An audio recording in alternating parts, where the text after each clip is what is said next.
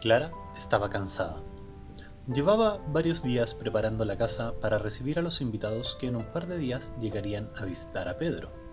Había organizado una gran celebración con motivo del cumpleaños número 70 del hombre con el que había compartido su vida por más de 40 años y quería que todo estuviera impecable. Se había preocupado de limpiar minuciosamente cada rincón y de reparar cualquier detalle de la casa que a simple vista delatara el paso de los años.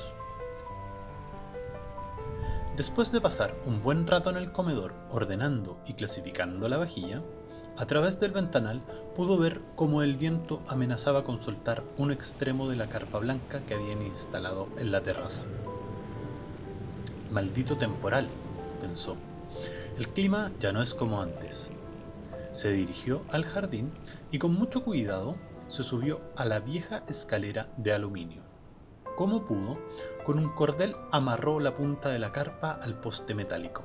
Al menos ya no saldría volando cuando comenzara la lluvia que estaba anunciada para la tarde. Al bajar, notó que la rodilla izquierda le había empezado a doler, signo inequívoco de que la lluvia llegaría pronto. Aprovechó de recoger la ropa que estaba tendida y entró a la casa.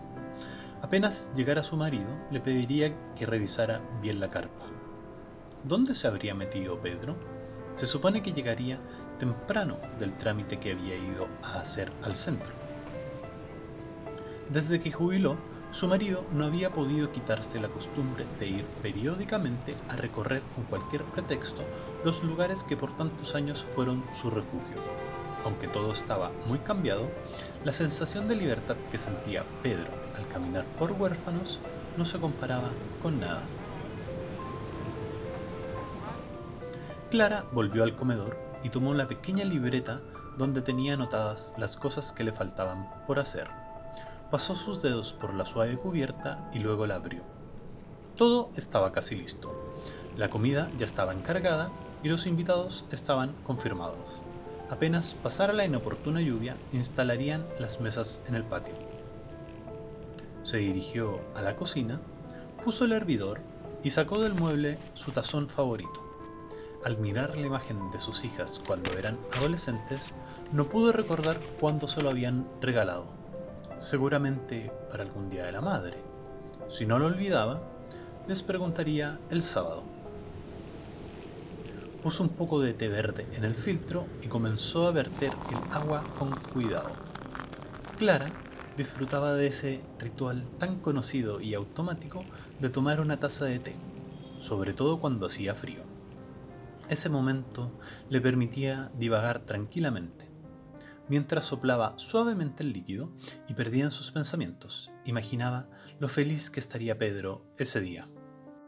Poco asidua a ir a la peluquería, esta vez decidió que sería algún cambio. Tal vez teñir su pelo largo canoso, o quizás algún corte que le hiciera ver más joven. Se había preocupado de pedir hora con mucha anticipación y estaba ansiosa por ir al día siguiente. Pero faltaba un detalle. De pronto recordó que no había buscado el vestido verde que usaría el sábado. No podía ser ningún otro. Sabía que le quedaba muy bien y que se ajustaba perfecto a su aún estilizada silueta. Subió al desván en busca del vestido que tanto le gustaba a su marido, el mismo que había usado cuando cumplieron 40 años de matrimonio. Tanta vida juntos. En alguna parte de aquel viejo ropero tendría que estar lo que buscaba. Revisó una a una las prendas que allí estaban, abrigos apolillados, faldas y las antiguas chaquetas que Pedro usaba antes de jubilar. Decidió que era hora de regalarlas, ya que aún estaban en buen estado.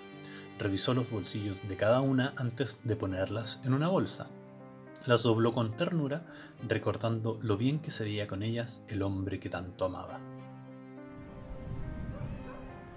Una que otra bolita cayeron por ahí, junto con un sobre dirigido a un tal Manuel.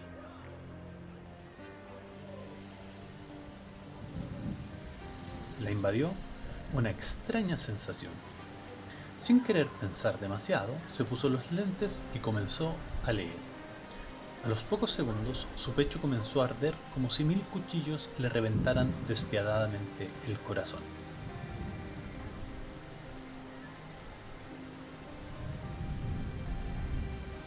Al observar el antiguo edificio de la calle Merced, donde trabajó por 30 años, una inesperada ráfaga de viento le arrebató el diario que le habían entregado al subir al metro. Pese al lumbago que lo acompañaba por esos días, Pedro se agachó para recogerlo. Al incorporarse nuevamente, le pareció ver a Manuel. Inmediatamente su corazón comenzó a golpear fuerte dentro de su pecho, y por unos instantes no pudo respirar. Los recuerdos se atropellaban en su mente. Apretó un poco los ojos y acomodó sus lentes, pero la imagen había desaparecido, como si el viento la hubiese borrado. Miró hacia el cielo y las pequeñas gotas que comenzaban a caer se unieron a las que humedecían su rostro. Aferrado a su diario, comenzó a caminar en dirección al metro, mientras la lluvia comenzaba a mojar su cuerpo.